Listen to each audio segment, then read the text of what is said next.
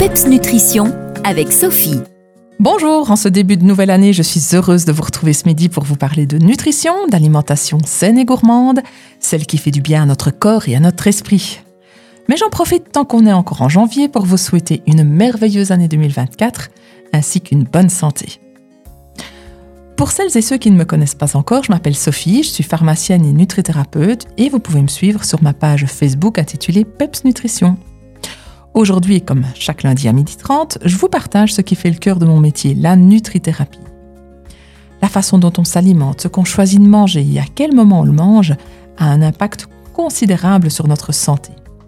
Nous avons aujourd'hui les preuves que nous pouvons tomber malades en faisant de mauvais choix alimentaires et en négligeant notre hygiène de vie.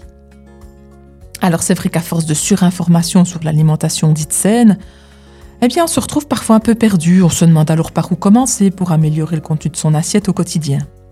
Et c'est pourquoi aujourd'hui encore, je vais faire le tri avec vous de quelques idées qui circulent sur l'alimentation santé.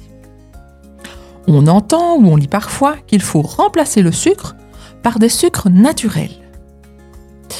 Alors ça c'est vrai et c'est faux. Mais le vrai problème, c'est qu'on mange en général trop de sucre et qui sont aussi, et très souvent, cachés.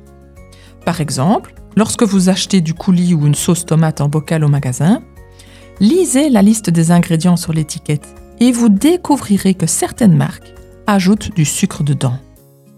Alors remplacez d'emblée le sucre par du sirop d'agave, du miel, du sucre de fleur de coco, hein, qu'on dit être des sucres naturels car ils le sont, eh bien ce n'est pas une solution en soi, même s'ils peuvent avoir certains avantages.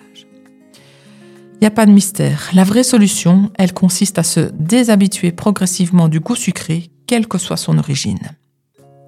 Alors c'est vrai que c'est évidemment plus facile à dire qu'à mettre en pratique, je vous l'accorde, mais ça fait souvent partie des mesures qu'on met en place ensemble quand on vient me voir en consultation.